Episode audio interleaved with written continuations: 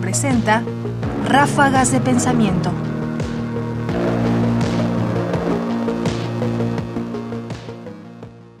Kant y el giro copernicano. Hay problemas filosóficos que suelen ser fundamentales, como el famoso giro copernicano de Kant, pero que no siempre están bien explicados o explicados con la sencillez como para uno entender con claridad qué es lo que este giro implicaba. La filósofa Senia Llévenes Escardó, de la Universidad Autónoma Metropolitana Coajimalpa, hace aquí brevemente una exposición de la modestia de Kant y su giro copernicano. Escuchemos.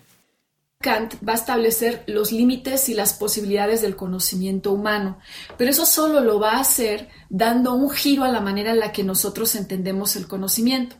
Entonces, la manera en la que se entendía el conocimiento era que, digamos, lo principal a la hora de preguntarnos por el conocer era aquello que queríamos conocer, si yo quiero conocer, no sé, una bicicleta, eh, la idea es que yo me preguntara por la bicicleta. Bueno, Kant va a cambiar todo esto, es lo que él va a llamar él mismo.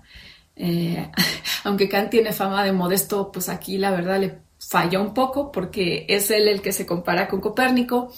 Y este, de alguna forma en este giro copernicano lo que dice es, cuando yo pregunto por el conocer, en este caso la bicicleta, en realidad la pregunta está mal hecha. No tengo que preguntar por la bicicleta tengo que preguntar por el sujeto que conoce la bicicleta. Ráfagas de pensamiento.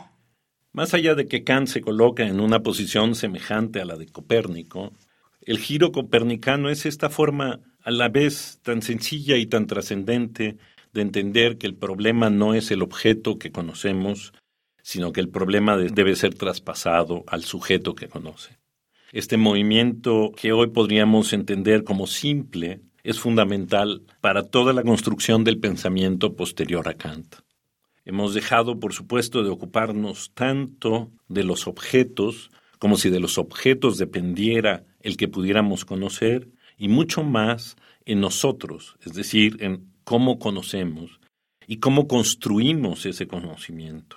Es más, hoy en día pensamos que el conocimiento no es algo dado, como se pensaba antes que era la verdad, algo que era ahí, evidente, sino que cada vez más nos acercamos a pensar que todo conocimiento es una construcción, que por lo tanto toda construcción es frágil, está hecha de muchos elementos y muchas herramientas, y que cambia y gira y se transforma conforme no solo conocemos más, sino entendemos mejor cómo conocemos. Senia Llevenes Escardó Fragmento del video Introducción del curso Filosofía Moderna, siglos XVIII y XIX, para la Universidad Autónoma Metropolitana, Unidad Coajimalpa, trimestre marzo-mayo 2020. Comentarios: Ernesto Priani Saizó. Producción: Ignacio Bazán Estrada. Más información en la página ernestopriani.com. Busca el podcast en www.radiopodcast.unam.mx diagonal podcast.